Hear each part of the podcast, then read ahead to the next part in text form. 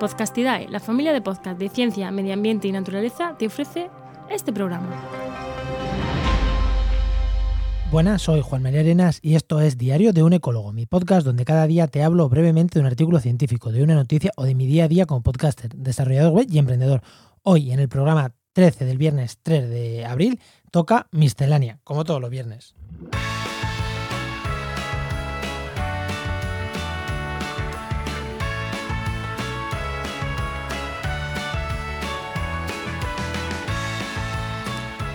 Pues sí, como viene siendo ya tradición, todos los viernes miscelánea, ¿eh? que es tocar esos temas que, no he tocado durante la semana o esas reacciones a los artículos que no he tenido durante la semana, pues, eh, pues que no os he comentado, pues os comento, os comento hoy viernes. En primer lugar, deciros que, ya, bueno, ya os lo dije la semana pasada, que he cambiado de micro y para mí es súper importante, o sea, sé que a vosotros os dará igual, pero el martes, a partir de la, del programa del martes y jueves, el, y este ya hoy lo he grabado con el nuevo micro, un Roadcaster, que un Rode Procaster, el Roadcaster es la máquina que tengo, la mesa, el Rode Procaster, que bueno, que espero, eh, que espero, como os dije, y creo que sí, que me, bueno, capta mejor el sonido, no pilla tanto ruido ambiente, y a mí me gusta mucho, así que estoy muy contento con él. Luego, eh, como habéis visto en el título de este programa, otra cosa que quería comentaros es que sí, que aparecieron los animalistas en mi perfil de Twitter. Era evidente que el lunes hice un programa de palomas. De verdad, eh, hay gente que tiene muy poquita entendederas. O sea, no, no, no, o sea yo hablaba en ese programa de que no hay que dar de comer a las palomas. Al hilo de un Twitter que hacía una divulgadora científica. Eh, y me atacaron y nos atacaron hasta la saciedad. Eh, entonces, no sé, yo creo que esa gente, de verdad, hay gente que se aburre mucho con mucho tiempo libre y se dedica a que cuando alguien pone sin escucharte, porque yo creo que si me hubieran escuchado, la gran mayoría de los que entraron ahí a atacarme entenderían que estábamos hablando de no alimentar a las palomas en el parque con palomitas, con galletas, no de que no se les alimente, mm, son fauna urbana de los parques y, se les da alimentación. Y en eso ni, ni, Evelyn ni yo nos metimos. O sea, decíamos que no se les alimente pues con, con, con palomitas, con galletas, con, con pan. Pero bueno, eh, hay gente que es muy cortica y que eso sí, eh, le gusta entrar rápidamente al trapo, e insultar y bueno, y, nada, pues son así. Hasta llegaron a decirme un punto cuando yo dije, me dijeron, es que no contestas una persona. Y dije, mira, uno que me ha preguntado no contestas y, no me ha insultado mucho. Y le contesté y dije, hombre, pues porque soy muchos insultando y paso de, entrar a leer insultos, es que es absurdo.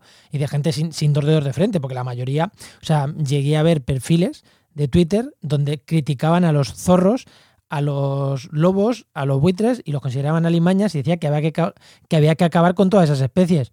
Hombre, que alguien así me intente dar lecciones de algo, pues sinceramente es que no, no merece no merece el, no merece perder ni un segundo de mi vida, ¿no? Bastante hice entrando en su perfil de Twitter y dije, ay madre de Dios, el cacao mental que tienen algunos. Es así, y a esa persona y me dijo, hombre, si tanta gente te ataca, por algo será, replanteate las cosas. Y sí, sí, es verdad, por algo es. Porque sois unos trolls, no tenía otra cosa que hacer, nada más que estar en Twitter. Eh, y le dije, también me atacan de vez en cuando gente de Vox.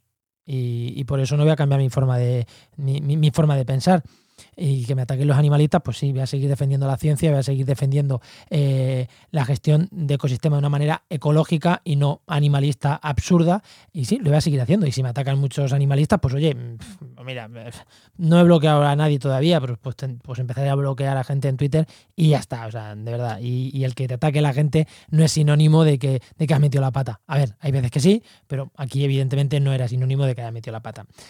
Pero bueno, la gente tiene poca entendedera, los animalistas son así, yo lo sabía, ¿no? Cuando hablé de palomas sabía que iban a entrar los animalistas a atacarme, es que lo tenía clarísimo, clarísimo, clarísimo. Y bueno, no está mal, pues ya está, ahí están. Está, está guay, ¿no? De vez en cuando, mm, de vez en cuando mola que, lo ataquen a uno por Twitter.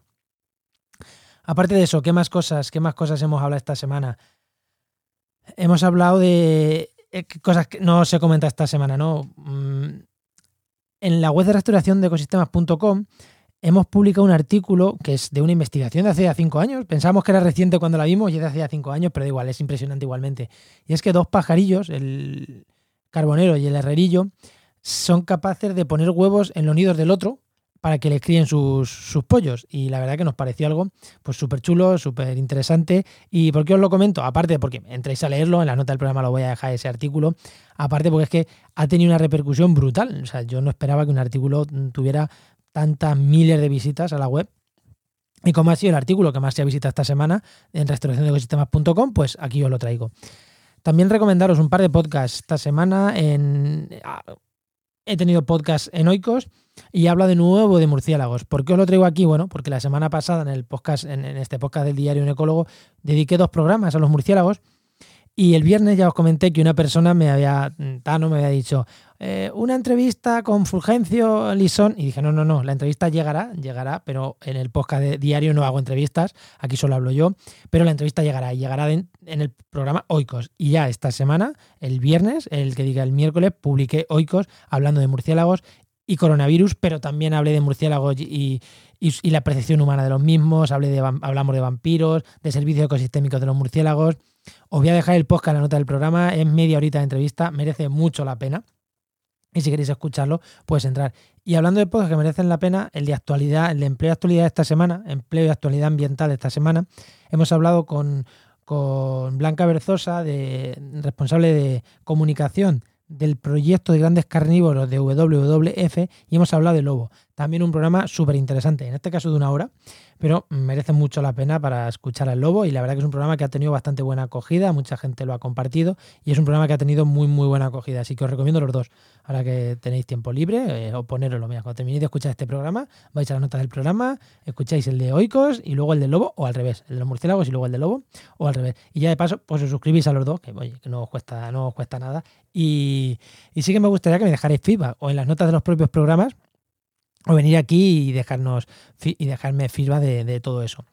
Y nada, mm, si os ha gustado este programa, dejarme, os digo, dejarme feedback, ayudarme compartiendo en las redes sociales y si estáis en Apple Podcast, escuchándome desde allí, pues dar una valoración positiva, darme cinco estrellas que, que ayudan mucho esas cosas pues a que este programa se escuche más.